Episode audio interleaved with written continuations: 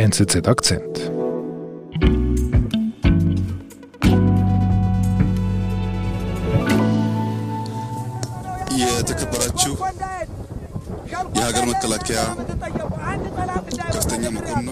Das es ist der 3. November. Das ist der Tag, nachdem in Äthiopien der Notstand ausgerufen wurde. Mhm. Und das ist ein Moment großer Anspannung in Äthiopien, weil die Rebellen von der Tigray People's Liberation Front, die stehen kurz davor, die Hauptstadt einzunehmen. Sie sind zu dem Zeitpunkt so etwa so 200 Kilometer vor Addis Abeba. Und wer spricht hier? Das ist Ministerpräsident Abiy Ahmed, der da spricht. Und unter anderem vor dem Feind warnt, der eben nahe vor der Hauptstadt ist jetzt. Diese Szene, die ist jetzt gerade mal sechs Wochen her, aber in diesen sechs Wochen ist vieles passiert und die, und die Situation hat sich auf sehr überraschende Weise zugunsten von Abi wieder verändert. In Äthiopien tobt der Bürgerkrieg. Die Tiger-Rebellen eilten von Sieg zu Sieg und hätten beinahe die Regierung gestürzt. Aber eben nur beinahe. Afrika-Korrespondent Samuel Mister, die erzählt, wie sich das Blatt im Krieg gewendet hat. I now call upon the Nobel Peace Prize laureate of 2019 to come forward and give his Nobel lecture. Prime Minister. Samuel, äh, vielleicht sollten wir an dieser Stelle sagen, dass wir ja schon einmal vor einem Jahr eine Folge gemacht haben. Da ging es auch um Abiy Ahmed. I am honored to be here with you today and grateful. Und zwar ging es darum, dass er 2019 den Friedensnobelpreis erhalten hat. Er wurde mit allen Ehren in Oslo ausgezeichnet für sein Engagement im Konflikt zwischen Äthiopien und Eritrea. Aber ein Jahr danach begann er einen Krieg, einen Krieg gegen die Tigray. Jetzt bitte ich dich, erinner uns doch bitte, um was geht es in diesem Konflikt? Also dieser Konflikt ist ein Konflikt zwischen der Region Tigray und der Zentralregierung in Addis Abeba von äh, Ministerpräsident Abiy. Und der Hintergrund dieses Konflikts ist, dass die TPLF, das ist die dominierende Partei in, äh, in Tigray, die war während fast 30 Jahren war die auch die dominierende Partei in Äthiopien. Und das führte irgendwann zu Massenprotesten. Und diese Massenproteste, die brachten dann Abiy Ahmed an die Macht, das war 2018. Und die Folge dieser Machtübernahme von Abiy Ahmed war, dass die Tigriner, dass die aus Addis Abeba, aus dem Machtzentrum verdrängt wurden, also aus der Politik, auch aus dem Militär, das sie dominierten und dass sie in gewissem Sinne in ihre Herkunftsregion im Norden von Äthiopien zurückgedrängt wurden.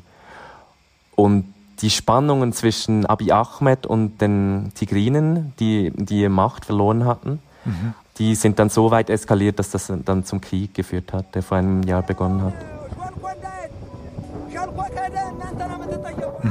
Und wenn ich dich zu Beginn des Gesprächs richtig verstanden habe, dann lief es für die Tigriner bis vor kurzem ziemlich gut und jetzt innerhalb von, von ganz kurzer Zeit hat Abi wieder die, die Oberhand gewonnen.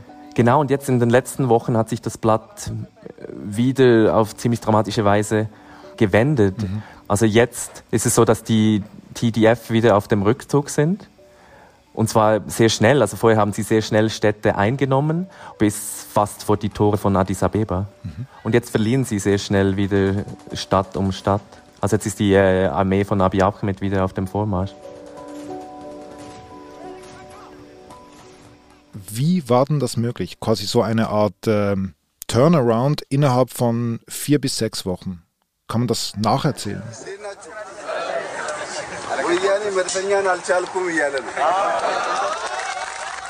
Also ein Punkt ist, dass Abiy quasi zur totalen Mobilisierung aufgerufen hat.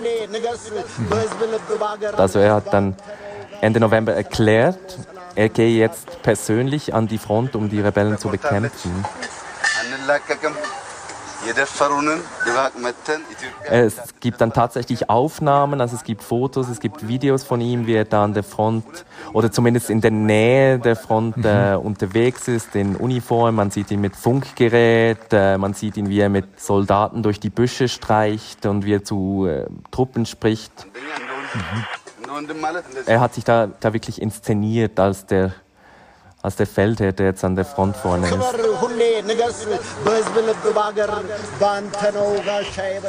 Also er, er stilisiert sich jetzt stark so zum Verteidiger gegen imperialistische Mächte und das geht dann auch gegen, gegen das Ausland, also gegen den Westen, gegen die USA und andere Länder, denen Abi vorwirft, dass sie die TDF äh, unterstützen. Mhm. Und was löst das aus bei seiner Truppe? Und das zieht halt auf einen patriotischen Reflex quasi zu bedienen bei seinen Truppen und bei der breiteren äthiopischen Bevölkerung.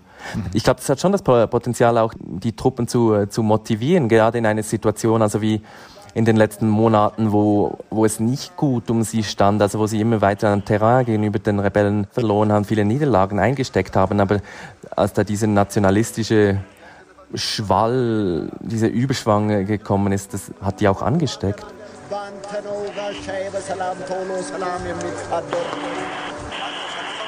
Mhm. Aber Samuel, äh, also ich meine, Moral ist ja schon wichtig. Das kann ich nachvollziehen. Aber damit gewinnt man keinen Krieg. Damit führt man keine Wende herbei. Ja, Moral ist schon gut, aber Abis Regierung hat in den letzten Monaten auch einiges unternommen, mhm. damit dieser Krieg die Wende nehmen würde, die sie sich gewünscht haben. Mhm. Was meinst du da konkret?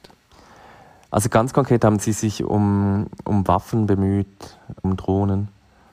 Okay, was hat er gemacht?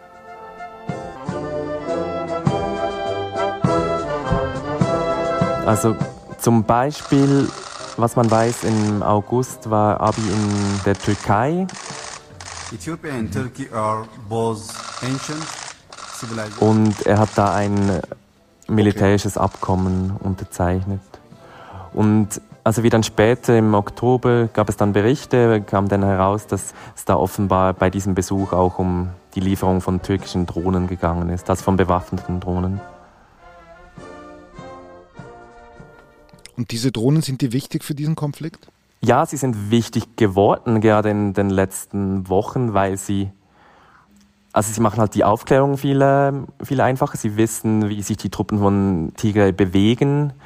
Sie erlauben ihnen, diese Truppen auch anzugreifen, mit Drohnen zum Beispiel Panzer zu zerstören. Mhm. Drohnen machen auch, dass sich die tigrinischen Truppen nicht mehr so im offenen Terrain bewegen können, wie sie das bis vor kurzem noch konnten, weil sie da einfach exponiert sind jetzt. Und ihre Luftabwehr ist sehr rudimentär. Die haben da auch nicht sehr viel entgegenzusetzen den Drohnen. Also diese, und das sind alles türkische Drohnen, die genau hier den Unterschied gemacht haben. Also es gibt Berichte über eben türkische Drohnen, über iranische Drohnen und über chinesische Drohnen. Also es gibt zum Beispiel eine Recherche von Bellingcat, die nahelegt, dass zum Beispiel auch iranische Drohnen im, im Spiel sind und es gibt auch sehr glaubwürdige Berichte, dass äh, chinesische Drohnen da eingesetzt werden. Also zusammengefasst, das heißt, Abi ist nicht nur in die Türkei auf Shoppingtour, sondern der muss ein paar Länder abgeackert haben, um an diese Drohnen heranzukommen.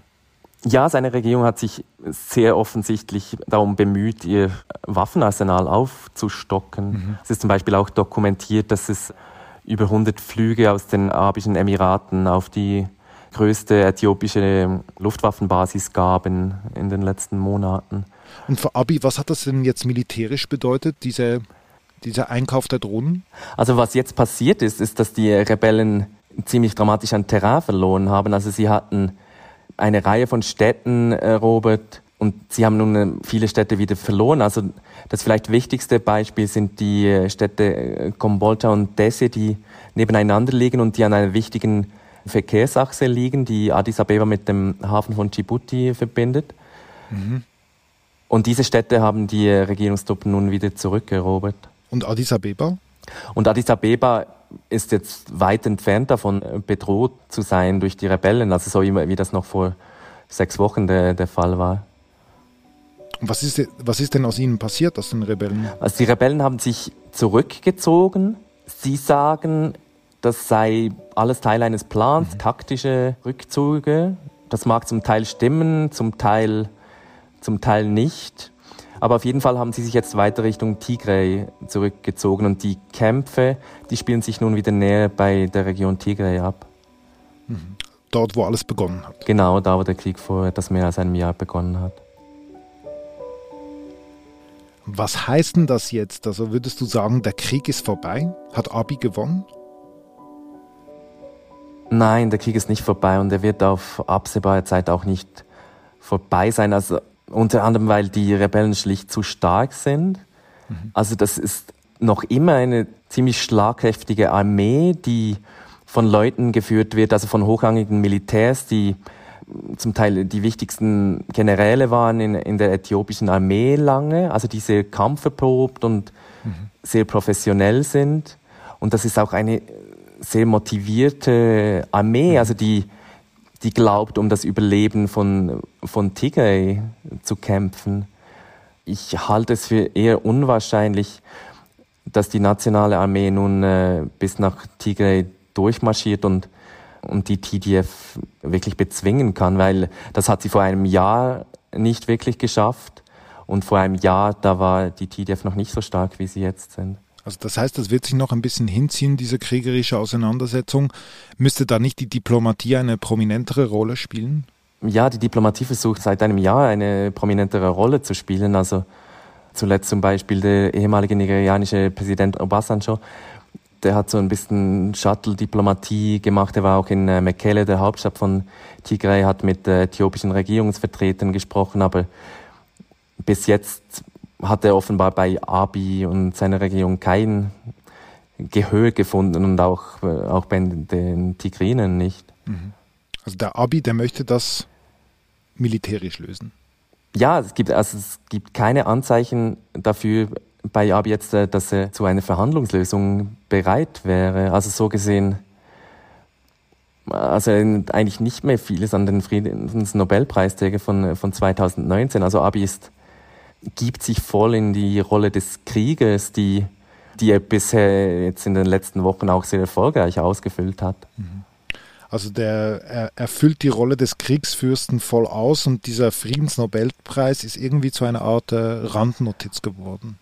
Ja, ich meine, es gibt ja auch Forderungen, dass ihm der Friedensnobelpreis entzogen äh, werden soll. Aber für ihn, für seine Rhetorik gibt es keine Indizien, dass jetzt der noch irgendeine Rolle spielen würde. Also gibt es schon lange keine Indizien mehr.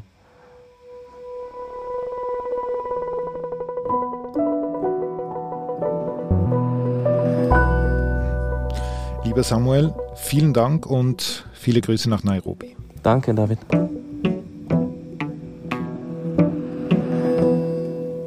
Das war unser Akzent. Die Folge, die wir vor einem Jahr zu Abi Ahmed produziert haben, findet ihr in den Show Notes. Ich bin David Vogel. Bis bald.